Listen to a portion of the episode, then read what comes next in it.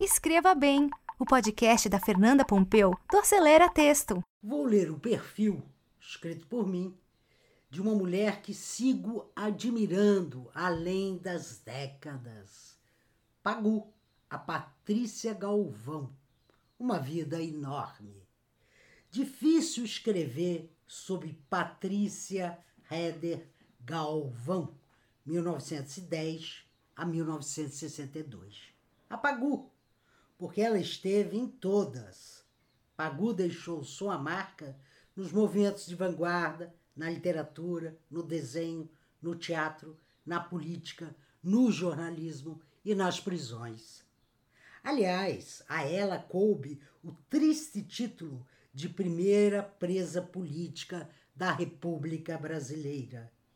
Sua vida começou em 1910 na então minúscula São João da Boa Vista, norte de São Paulo. Mas seus pais logo mudariam para a capital, onde Pagu faria muita história, a começar como musa do movimento modernista, aquele nascido e criado na Semana de Arte Moderna. A garota Pagu, vivaz, inteligente, graciosa, seduziu os corações do casal Tarsila do Amaral e Oswald de Andrade, pintora e escritor, destaques do modernismo. Acabou se envolvendo com Oswald, com quem teve um filho, o cineasta e escritor Rudá Galvão de Andrade. Mas ela não era apenas a musa fazendo corações suspirar, como o do poeta Raul Bopp, aspas, Pagu tem os olhos moles, os olhos de fazer doer. Bate coco quando passa, coração pega a bater. Fecha aspas.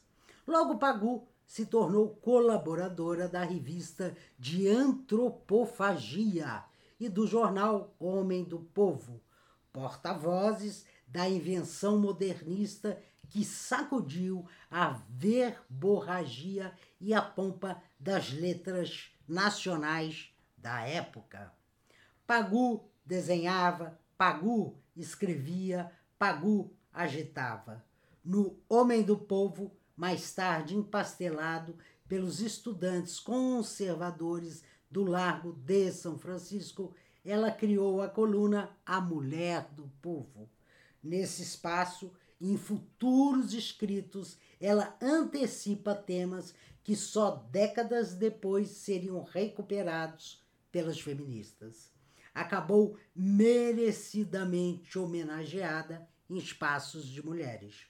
Pagu tinha um aguçado instinto de independência. Também era dona de uma fantástica cabeça multimídia, mais de meio século antes dessa palavra fazer sentido. Pagu pensava com palavras, imagens, gestos e muita ação. Filia-se ao Partido Comunista Brasileiro, PCB. Em 1932, amarga a primeira prisão em Santos, preço pago por participar ativamente de um comício de apoio a uma greve de estivadores. Nesse mesmo ano, escreve seu primeiro romance, Parque Industrial, um relato da vida proletária do Brás paulistano e redondezas. O romance foi assinado com o pseudônimo de Mara Lobo, uma exigência do partidão que não sabia como policiar aquela mulher. Depois vieram outras prisões. Será presa na França por envolvimento com a militância comunista e deportada. Ao chegar ao Brasil, em 1935, o ditador Getúlio Vargas a despacha para a prisão. A mesma que Graciliano Ramos imortalizou no clássico Memórias do Cárcere. Antes dos cinco anos que passará atrás das grades, Pagu havia feito uma grande viagem pelo mundo. Ela batizou a Viagem Redonda. Sempre trabalhando, entrevista atores em Hollywood, assiste à coroação do último dos imperadores chineses, Pu Yui, com quem andará de bicicleta nos jardins do palácio.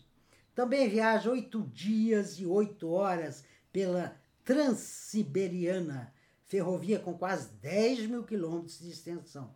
Ela observa e anota tudo com sua prosa cinematográfica. Esse extraordinário périplo rendeu artigos, crônicas, matérias para prestigiosos jornais do Rio, São Paulo e Santos. Pagu foi freelance muito antes da palavra entrar, entrar na língua portuguesa. No começo dos anos 1940, ela dá uma virada. E como tudo em sua vida, a mudança foi radical. Ela se separa definitivamente de Oswald de Andrade e rompe com o Partido Comunista. Também inicia uma vida de companheirismo com o escritor Geraldo Ferraz, com quem terá seu segundo filho, o jornalista cultural Geraldo Galvão Ferraz. Em coautoria com Ferraz, escreve o segundo romance, a famosa revista. Também integra a redação do jornal Vanguarda Socialista, dirigido pelo grande estudioso de arte Mário Pedrosa. Mas ela está cansada. Seus olhos veem um mundo acinzentado. Em 1949, tenta se matar. Entretanto, como uma fênix, mítica ave que renasce das próprias cinzas, Pagu recolhe os caquinhos e segue em frente.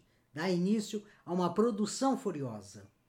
Usa vários pseudônimos, escreve sobre todas as artes e, como nunca deixaria de fazer, sobre assuntos políticos. Em vários artigos, ela puxa a orelha de algumas celebridades modernistas que, na opinião dela, haviam perdido o viço da irreverência. Não poupa Mário de Andrade e lança farpas para Oswald e Tarsila. Ela cobrava que todos fossem fiéis às ideias de juventude. Na década de 1950, Patrícia mergulha no teatro uma nova paixão. Frequenta a Escola de Arte Dramática de São Paulo sob direção de Alfredo Mesquita. Escreve peças e faz crítica teatral. Traduz a cantora careca de Ionesco, introduzindo sua dramaturgia no Brasil. Será a grande incentivadora de um jovem autor então desconhecido, Plínio Marcos, que se tornará um importante dramaturgo ao lado das atividades do teatro, continua que verdadeiramente sempre foi uma jornalista. Trabalha para diversos jornais e principalmente para o jornal Santista A Tribuna. Segue conjugando a pena e a espada ao fundar a Associação dos Jornalistas Profissionais de Santos. Um câncer aparece e, após uma cirurgia mal sucedida em Paris, ela tenta o suicídio mais uma vez. Por fim, a doença vence. Patrícia Red Galvão morre aos 52 anos na Santos que tanto amava. Deixou para nós um enorme legado que ainda está longe de ser inteiramente conhecido e merecidamente aplaudido. Escreva Bem, o podcast da Fernanda Pompeu do Acelera Texto para você escrever bem. Até o próximo episódio!